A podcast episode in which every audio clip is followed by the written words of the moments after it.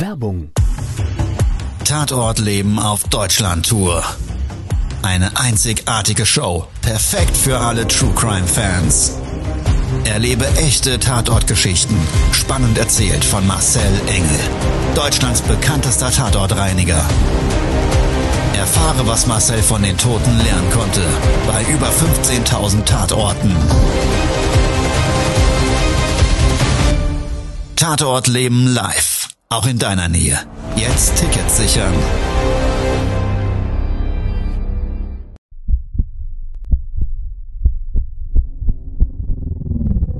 Todesursache.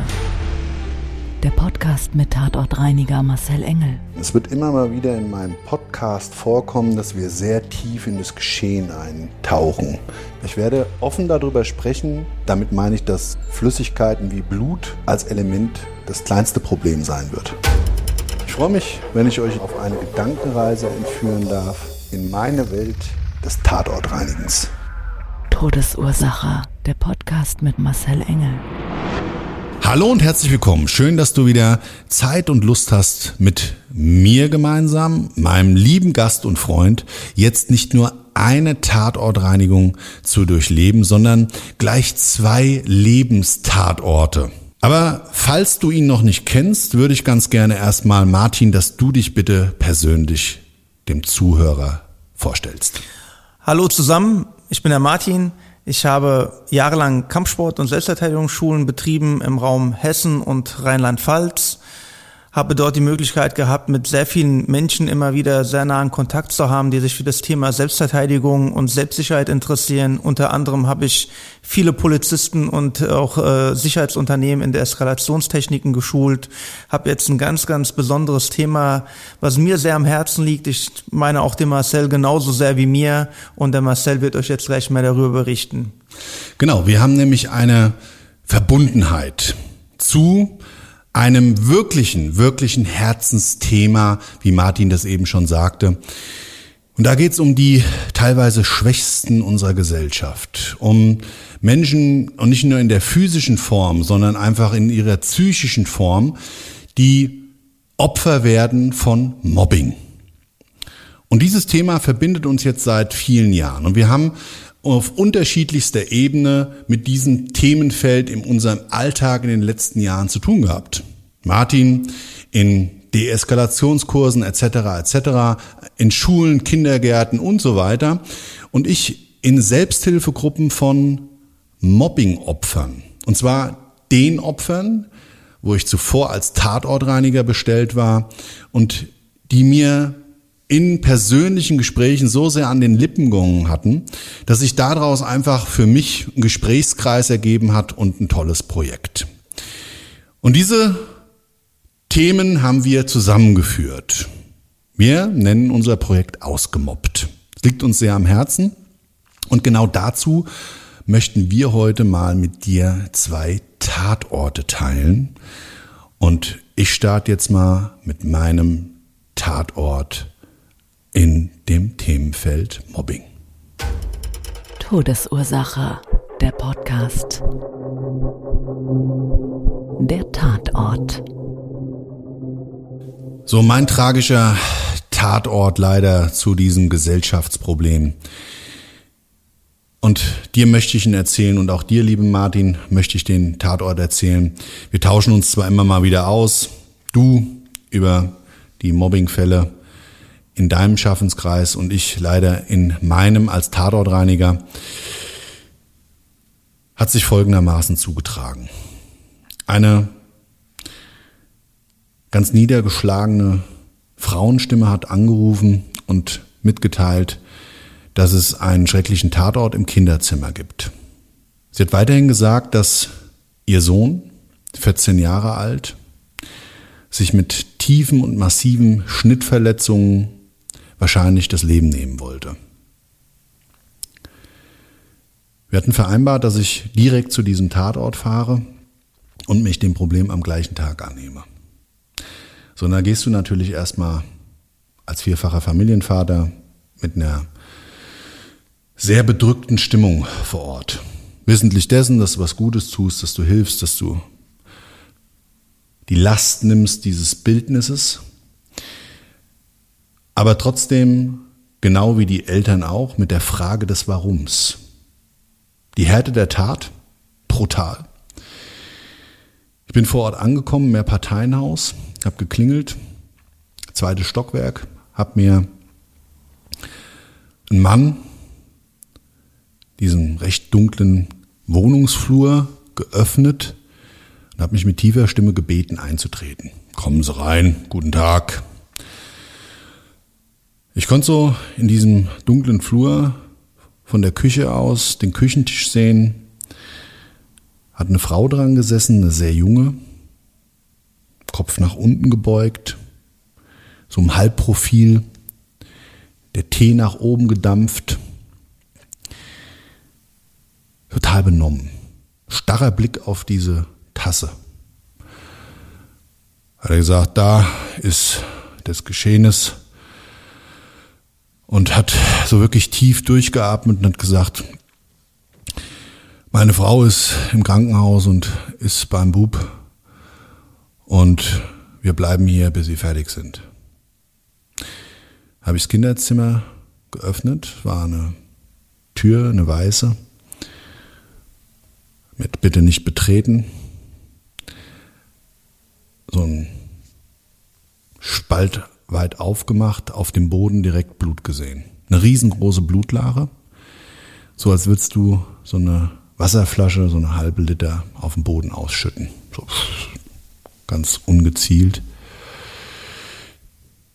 Und habe dann ganz aufgemacht, das Türblatt, und zum ersten Anschein von dem Blutfleck mal abgesehen, eigentlich so ein recht freundliches, weißes Jugendzimmer mit vielen Postern an der Wand, ein Bücherregal, drunter ein Schreibtisch, nebendran ein Bett, Sporttasche in der Ecke, Zimmerpflänzchen auf dem Fensterbank.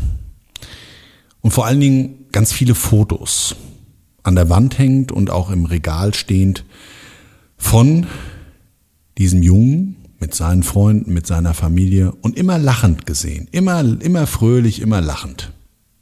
Bei seinen Hobbys, im Urlaub und so weiter. Und diese Fotos haben mir eigentlich in der Außendarstellung gezeigt, dass dieser kleine Mensch anscheinend ein ganz fröhlicher war. Und umso mehr habe ich mich wirklich betroffen gefühlt. Ich habe mir gedacht, wie kann denn das passiert sein? Ich habe dann dem Vater Bescheid gesagt, dass es eine Zeit lang dauern wird, dass es auch wirklich massiv verunreinigt ist. Er hat mir gesagt, er hat sich selber gar nicht angeschaut, aber seine Frau hat eben den kleinen Bub da auf dem Boden liegend im Zimmer gefunden. Das Ganze war ganz, ganz früh morgens passiert. Wie sie ihn geweckt hat, oder wecken wollte vielmehr, lag er da bewusstlos. Und ich habe so diesen Abdruck von dem kleinen Menschen gesehen, umzeichnet von dem Blut. Teilweise lag der auf dem Teppich, so ein kleiner Tisch, der war vor dem Bett. Die Bettwäsche komplett vollgeblutet. Und ich wusste so aus meiner Berufserfahrung heraus, dass wenn du so viel Blut verlierst, das hätte auch ganz schnell eben zum Tod führen können. Und ich konnte auch sehen, für mich so, und habe das wirklich so visualisiert, wie dieser kleine Mensch sich diese Schnittverletzungen zugeführt haben muss und auch noch Bilder in die Hand genommen und so weiter. Und eben verschiedene Gegenstände angefasst und auf dem Schreibtisch, da war auf der Tastatur von dem Laptop auch ganz viel Blut. Und ansonsten war das eigentlich, wie gesagt, so ein reines und fröhliches Kinderzimmer. Wäre nicht dieses massive Blut gewesen. Und dieses Blut so als Warnzeichen und diese Verletzungen des Kindes als Aufschrei, aber der Aufschrei nach was? Da waren auch Bilder von seiner Familie dabei. Also hatte das den Anschein für mich, dass das eigentlich auch so eine gewisse Familienzusammenhalt gegeben haben müsste. Ich weiß, in so Bildern erstmal so viel zu lesen, ist ein bisschen vermessen, sich daraus ein eine Meinung zu bilden. Aber nichtsdestotrotz willst du dir halt die Frage dazu, warum, wieso, weshalb sowas passiert ist, eben beantworten. Und ich habe dem Vater dann eben Bescheid gesagt, dass es eine Zeit lang dauern wird, dass ich verschiedene Sachen entsorgen muss, die Textilien gerne einpacken würde und eben der Müllverbrennung zuführen. Da hat er gesagt, ist mir alles recht, bitte schaffen Sie es alles weg. Auch die Matratze war komplett vollgeblutet. Der hat da auf dem Rand so gesessen, das konntest du richtig sehen. Und sich wohl massive Schnittverletzungen an den Armen unter anderem zugeführt, aber auch an der Brust und am Oberschenkel. Und so wie ich das dann rausgehört hatte, hat die Tochter nämlich gesagt, ja, dass er es gerade so überlebt hat. Und sie war diejenige, die sich in dem Augenblick so ein bisschen geöffnet hat. Ein bisschen geöffnet dem Geschehnis der Verletzungen gegenüber. Und der Vater ist dann auch mehr oder weniger da schon wieder zusammengeklappt, stand dann so im Flur und ist in sich zusammen und hat dann so angefangen zu schlurzen. Puh, musste ich auch erstmal wieder durchatmen. Und dann hat die Tochter mir so erzählt, dass sie mit ihm zusammen auf der gleichen Schule war. Gerade vor kurzem erst ihren Schulabschluss gemacht hatte und eben sich aufs Studium vorbereiten wollte und sich größte Vorwürfe gemacht hatte, dass sie sich eben nicht mehr schützend vor ihn stellen konnte. Und dann habe ich sie gefragt, vor was denn schützend vor ihn stellen? Da sagt sie, ja, naja, er hat sich ja schon ein bisschen zurückgezogen, aber mit den Eltern und dann hat der Vater da wieder, ach, jetzt hör doch auf und so weiter. Da gab es wohl in den letzten Monaten vor dieser Tat auch massive Spannungen und die Eltern selber haben das für sich so gesehen, dass er vielleicht so gerade in so einer pubertären Entwicklung steckt. Du, so ein Hormonschub dazu geführt hat, dass er vielleicht in so einer Entwicklungsphase auch viel widersprochen und so weiter und so weiter sich gerade so ein bisschen sein eigenes Ich finden will. So hat der Vater das ausgedrückt. Sie ist dann mit mir zusammen, um den Vater nicht zu belasten, ins Kinderzimmer gegangen, allerhärteste Härte, hat sich auf das Bett gesetzt und wollte mir von ihrem Bruder erzählen. Und ich, ich habe sie dazu auch ermuntert, weil ich weiß, dass Reden oftmals eben helfen kann. Reden heilt sich Sachen von der Seele reden. Und das war ihr Bedürfnis. Und sie hat mir dann so die Geschichte erzählt, dass er also massiv gemobbt wurde. In den letzten Monaten und er auch Angst davor hatte, dass wenn seine Schwester von der Schule geht, dass er eben noch mehr Leid und Qualen erleiden muss, die sich sowieso in den Pausen immer schon für ihn und auch auf dem Heimweg, er musste oder konnte nach Hause laufen, zehn Minuten von der Wohnung entfernt war die Schule, und sich das so im Kopfkino immer dargestellt hat für ihn, auch wirklich richtige Ängste hat. Und seine Schwester gesagt hat, du, das ist alles gut und das wird schon und so weiter und so weiter. Und sie hat mir dann gesagt, dass er irgendwann auch mit ihr darüber nicht mehr geredet hat. Und sie für sich dachte, dass es besser geworden ist, dass er wirklich mal aufgestanden ist und vielleicht mal mit der Faust auf den Tisch geschlagen und so weiter. Und sie hat mir auch so teilweise die Mobbing Aggressionen gegen ihn umschrieben. Also der wurde nicht nur regelmäßig verprügelt und erpresst, sondern wohl auch zu sexuellen Handlungen an sich selbst gezwungen, die dann in der Gruppe eben ausgelacht und verpönt wurden. Und die Schwester hat ihn immer wieder auch gesagt, du geh doch zu Mama und Papa, erzähl denen das und du musst damit zur deiner Lehrerin und du musst damit zur Polizei. Aber wir beide kennen das ja von unserem Klientel in unserem Projekt, dass das eben oftmals ein Problem ist und nicht jeder Mensch gleich, nicht jeder Mensch schafft diesen Sprung. Und so im Zuge der Reinigung, wie gesagt, dieses massiven Blutverlustes und ich war dann nach mehreren Stunden so am Ende hat's an der Tür geklingelt.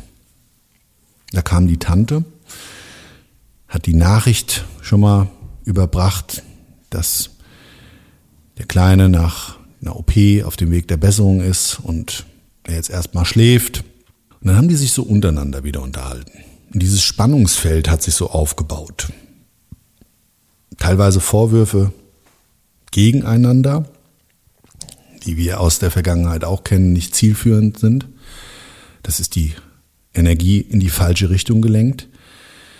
ich so mir nur dachte, Gott sei Dank hat dieser junge Mensch die Chance, aus seiner Mobbingfalle rauszukommen. Der Weg, den er gewählt hat, war ein Hilfeschrei. So ein Aufschrei nach, wie hast du es mal genannt? So. Das ist ein Weckruf eigentlich eher mehr, um zu zeigen, ich meine, jemand, der so Verletzungen sich zufügt, der fügt dir nicht zu, weil er Langeweile hat. Er macht es ja, weil er jetzt, wie du schon sagst, über Monate oder wenn nicht gar über Jahre hinweg vom, über, oder unter dem Mobbing gelitten hat. Und dann ist äh, ganz klar für ihn gewesen, dass er eigentlich denen, die ihm das alles angetan haben, zeigen wollte mit dieser Verzweiflungstat, dass ihr die Schuldigen seid, ihr habt mich dazu gebracht, dazu geführt, dass ich mir das jetzt antue. Mhm. Ne? Also er wollte auch zeigen, dass er eigentlich ein fröhlicher Junge war immer, aber er halt einfach von den anderen immer wieder nur in diese eine Schublade gesteckt worden ist und diese, um Macht an ihm zu demonstrieren, um zu zeigen, wie stark man ist und äh, ihn auch immer wieder lächerlich zu machen und lachhaft zu machen. Ne? Der Grund übrigens des Mobbings in dieser Tatortreinigung war die feminine Art des Jungen. Der hatte einfach nur eine recht feminine Art, auf deren Basis er von seinen Klassenkameraden und Kameradinnen eben damit aufgezogen wurde. Hat mich damals wirklich sehr berührt und ich weiß, dass du jetzt zwar von dem Bildlichen solcher Tatorte, Gott sei Dank, kein Blut wegmischen musst, aber dass du eben den Menschen versuchst als Mentor, als jemand, der die Menschen auch für die Selbstverteidigung unter anderem im Leben aufstellt und so weiter, oftmals den Tatort im Kopf reinigst, nämlich auf der psychologischen Ebene. Und ich würde dich mal bitten, erzähl doch mal so einen Fall, der dich in den letzten Jahren vielleicht geprägt hat oder an den du eine besonders gute Erinnerung hast von diesen hunderten Fällen, der dich mitgenommen hat, der dich zum Nachdenken nochmal bewogen hat und unter anderem ja genau wir aus dem Grund heraus diese Erlebnisse auch zu einem gemeinsamen Projekt gefunden haben.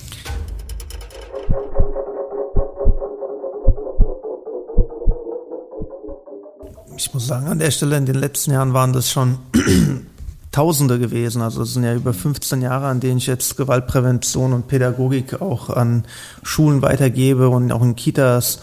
Und äh, da sind so viele Fälle. Ich pick jetzt einfach mal einen raus. Ja, also es ist nicht jetzt ein bestimmter. Ich kann mich an einen Jungen erinnern, der war in der Pubertät gewesen. Ähm, dem sind auch schlimme Sachen widerfahren. Ja, er hat dann Gott sei Dank rausgeschafft. Jetzt nicht nur mit meiner Hilfe alleine, sondern auch, äh, weil die Eltern mal aufgeweckt werden mussten. Die mhm. wussten gar nicht so richtig eigentlich, wie ihrem Sohn geschieht. Ja, sie haben immer nur vernommen, dass er gerne Kampfsport oder Selbstverteidigung machen würde. Äh, die Mutter hatte ein sehr äh, klischeehaftes Denken über das Wort Kampfsport äh, und hat es sehr stark mit Aggression verbunden, was eigentlich damit nichts zu tun hat. Hat sich dann wiederum für die Selbstverteidigung entschieden, hat mich dann irgendwann mal angerufen, kontaktiert und gesagt, dass der Sohn gerne Selbstverteidigung lernen würde. Mhm. Der kam dann zu mir in die Schule und ich habe auch schon direkt an seiner Körpersprache auch gemerkt und auch an seiner ähm, ja, sehr schüchternen Art, die er da mitgebracht hat, dass er eigentlich ja, die Schulter nur nach unten zieht, der Blick auf den Boden, dann äh, zwar alles gemacht, was ich ihm gesagt habe, sehr langsam, immer sehr verhalten, sehr ängstlich, Angst davor, Fehler zu machen. Er hat mir dann auch irgendwann mal erzählt, in, nachdem er sich geöffnet hat, dass er äh, immer nur Ohrfeigen gekriegt hat von seinen Mitschülern, von so waren vier, die ihn drangsaliert haben, die haben ihm eine Ohrfeige gegeben, haben ihm gesagt, zum Beispiel, du redest nur, wenn wir dich was fragen. Mhm. Ja, die haben ihn auf dem Heimweg in den Acker geschoben oder geschubst. Mhm. Ja, die sind mit dem gestreckten Fuß in den Rücken getreten. Dann äh, auf dem Pausenhof äh, schikaniert, äh, zum Kiosk geschickt. Der muss sich die ganze Pause anstellen, um denen ihr Frühstück und äh, Essen zu holen, sozusagen, den Jungs. Um ihre Stärke zu demonstrieren, hat man immer oft nur ihn ausgewählt, weil man wusste, dass keine Gegenwehr kommt. Ja, und irgendwann kam es auch, als er elf war, dass sie ihn auf dem Heimweg ins Gebüsch gedrückt haben, zu viert. Einer hat aufgenommen im Telefon und die anderen drei haben den halt äh, angepinkelt, also uriniert mhm. auf ihn. Und weißt du, weil du das jetzt so gerade sagst und an der Stelle möchte ich noch mal eins sagen. Alle Geschichten, die wir erzählen, die sind von den Betroffenen freigegeben. Und auch in meinem Mobbingfall, der Junge ist heute mittlerweile Mitte 20 und ähm, ich habe auch mit dem Jungen sowie als auch mit der Mutter noch Kontakt. Möchte ich vielleicht nochmal die Härte seines Mobbingfalls konkretisieren. Er wurde gezwungen, sich etwas anal einzuführen. Weil man gesagt hat, du bist ja ein Mädchen, also halt mal deine Pussy hin. Unfassbar. Also die Härte, wie da Menschen teilweise angegangen werden, und da wird nicht nur psychologischer Druck ausgeübt, das ist körperlicher Schmerz und der seelische ist meistens natürlich noch der viel, viel schmerzhaftere. Und gerade der, wenn dann Menschen Dinge hereingezwungen werden. Und was wir alles schon für Fälle erlebt haben, ist unfassbar. Und das passiert jeden Tag um uns drum herum. Und mir ist mal eins wichtig an der Stelle. Es gibt immer drei Gruppen. Es gibt das Opfer, es gibt die Täter und es gibt alle drumherum. Das ist uns ein ganz, ganz wichtiges Anliegen. Wir wollen alle dafür sensibilisieren, dass wir Täter vielleicht in der Vernunft nicht erreichen können.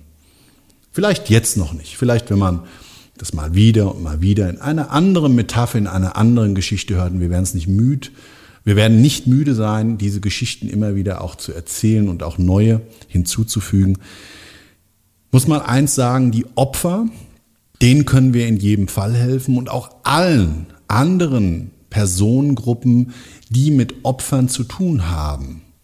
Das können sein Verwandte, das können sein Freunde, Bekannte oder aber auch Menschen, die einfach empathisch genug sind, um zu sagen, ich möchte diese Ungerechtigkeit, dieses Mobbings nicht mit ansehen. Das ist nämlich der richtige Weg.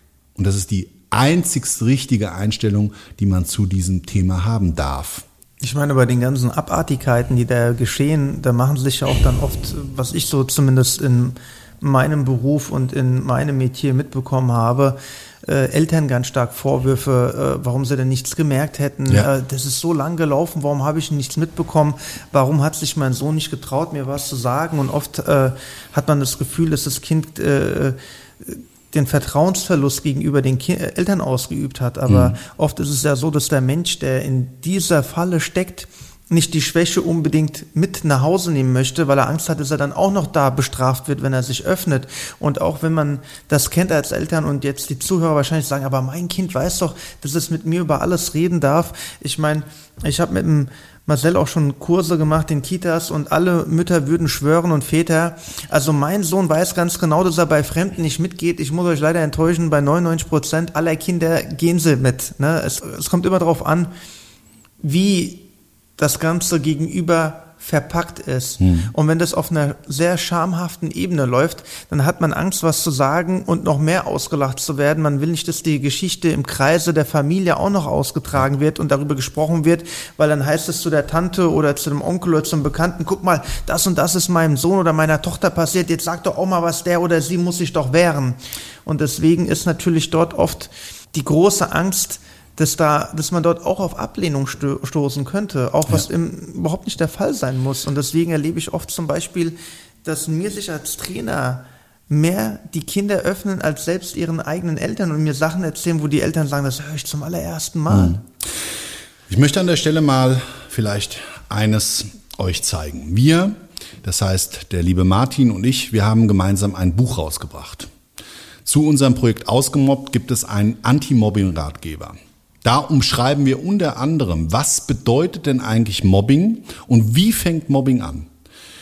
Wir geben außerdem wirklich zahlreiche und hilfreiche Tipps, wie man aus Mobbing Fallen wieder herauskommt, wie man als Opfer aus der Nummer rauskommt und wie man vielleicht als die zuschauende Partei helfen kann. Im Mentorenverlag ist dieses Buch erschienen, ist käuflich zu erwerben auf Amazon und auf unserer Internetseite ausgemobbt.com. Und wenn ihr jemanden kennt, der eben in diesem Themenfeld eures Erachtens nach ein Problem hat, dann wirklich kann ich euch nur ans Herz legen. Holt euch das Buch, schaut da mal rein. Mit dieser Lektüre haben wir schon mal, ich sag mal, einen Grundbaustein geschaffen, dass vielleicht dem einen oder anderen in den Anfängen des Mobbings damit weitergeholfen ist. Des Weiteren sind wir in unserem Projekt im nächsten Jahr, in 2022, mit vielen, vielen einzelnen Kursen und auch einem zweiten Buch und so weiter am Start. Ähm, Martin, wollen wir da jetzt schon die Bombe platzen lassen? Ich würde sagen, ja. Immer gerne. Also wir gehen auch in 22 weiterhin in Kindergärten. Und dieses sensationelle Programm, was der Martin geschrieben hat und in dem ich ihn begleiten darf als Speaker und auch als Coach zukünftig für die Kinder habe ich bei Martin alles gelernt, sensationell. Nicht nur für Kitas, auch für Schulen. Und ja, komme ich gleich dazu. Das ist nämlich so ein bisschen ein Unterschied. Das Projekt, beziehungsweise da heißt unser Kurs genau wie, Martin? Handlungsfähig, selbstbewusst und stark. Und da geht es um die Säulen Achtsamkeit, Empathie, Handlungsfähigkeit und Körpersprache. Genau, so. Und in abgewandelter Form, weil natürlich Kinder, Gartenkinder noch kein Mobbing kennen. Da wird ausgetestet, da wird angetestet. Aber wenn das eben überführt wird in das Jugendliche oder Erwachsenenalter, dann ist es dann wirklich so, dass Menschen sich angewöhnt haben oder antrainiert haben, auf Kosten anderer sich einen Spaß zu machen. Und das ist brandgefährlich. Das ist ganz schnell auch auf einer falschen Ebene. Und deshalb gibt es dann weiterführende Kurse für andere Altersgruppen. Und dann geht's wirklich in den Themenfeld um Mobbing, um das Erkennen von solchen Fällen, um das Helfen, um das Einschreiten, um aus dieser Falle rauszukommen und oder aber auch mal Tätern zu zeigen, wie sich das anfühlt, wenn man selber in der Ecke steht und keiner bei einem ist. Weil in den meisten Fällen sind Mobbingtäter nicht alleine und nur in der Gruppe stark. Ganz wichtig ist, also Zivilcourage ist ein großes Thema auch bei unserem Programm. Auch die Leute, die jetzt nicht vom Mobbing betroffen sind, können trotzdem sehr vielen Leuten beistehen, die in dieser Falle stecken und können helfen, diesen Leuten wieder ein Schritt ins normale Leben zurückzuführen, weil je mehr Zuspruch derjenige bekommt, umso mehr nimmt man ihn aus der Schusslinie auch, wenn andere ja. hinter ihm stehen. Ne, man geht generell immer an jemanden, der sehr schwach ist, der allein oft stehend ist, an den traut man sich ran, an eine Gruppe traut man sich schon weniger ran.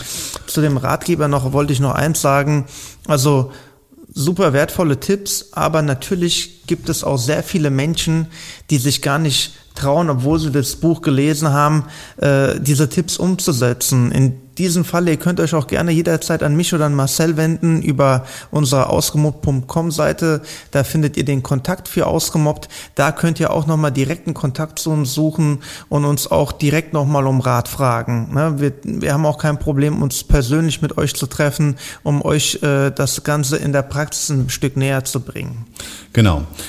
Und jetzt ist es auch so, dass wir noch mit was ganz Großem rausgehen. Eben weil es uns ein riesen Herzensthema ist. Und wir wissen, dass auch viele andere Menschen dieses Thema sehr beschäftigt. Werden wir für euch einen Kurs bereitstellen, der euch beibringt, wie man andere Menschen aus der Mobbingfalle rausholt und zurück in das normale Leben führt, gestärkt und mental gewappnet für viele, viele Dinge, die auf unserem Lebensweg zukünftig dann auf uns zukommen. Und da ist genau jetzt nochmal das zu sagen, da sind wir auch froh. Es wird nämlich in 2022 im Frühjahr, Sommer die Academy ausgemobbt auf den Weg gehen. Da bringen wir eben genau den Leuten, die das lernen möchten, wie man anderen hilft, bei und würden dich an der Stelle sehr, sehr gerne einladen. Informier dich einfach mal auch da wieder auf unserer Seite zu diesem Kursangebot und es ist völlig egal, aus welchem Berufszweig du kommst. Du musst keine pädagogische Vorausbildung haben, um anderen Menschen zu helfen. Musst du nur Verständnis haben, du musst kommunikativ sein und unser Programm ist so sensationell einfach strukturiert, dass das später jeder umsetzen kann.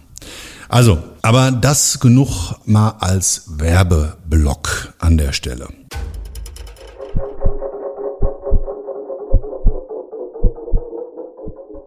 Das war jetzt mal eine ganz andere Folge von Todesursache.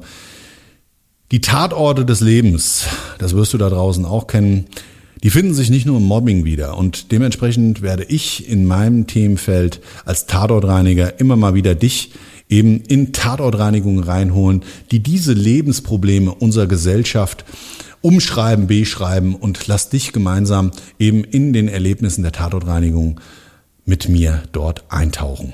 Ich sage an der Stelle erstmal vielen, vielen Dank, mein lieber Freund. Ich sage vielen, vielen Dank, Marcel, dass ich dabei sein durfte. Und ich würde mich sehr freuen, wenn du das nächste Mal dabei bist bei der nächsten Folge Todesursache. Wünsche bis dahin alles Liebe und Gute. Wünsche dir einen wunderschönen Tag, egal was auch davon noch übrig sein sollte. Und vielleicht hat dir das ja einen kleinen Impuls gegeben, wenn du eine vermeintliche Mobbing-Situation siehst, dort vielleicht der rettende Engel zu sein. Also, bis dahin, ciao. Ciao, ciao. Das war's schon mit der neuen Folge von Todesursache, der Podcast mit Marcel Engel, Kopf einer eigenen Spezialreinheit und Tatortreiniger bei mehr als 12.000 Orten auf der ganzen Welt. Was kann Marcel für dich bereinigen? Jederzeit. Weltweit. Melde dich oder klick dich einfach mal durch auf marcelengel.com. Empathisch, tiefgründig, ehrlich. Todesursache lässt dich garantiert nicht kalt. Seid dabei. Ich freue mich. Abonniere die Staffel und du kommst für keine Folge zu spät.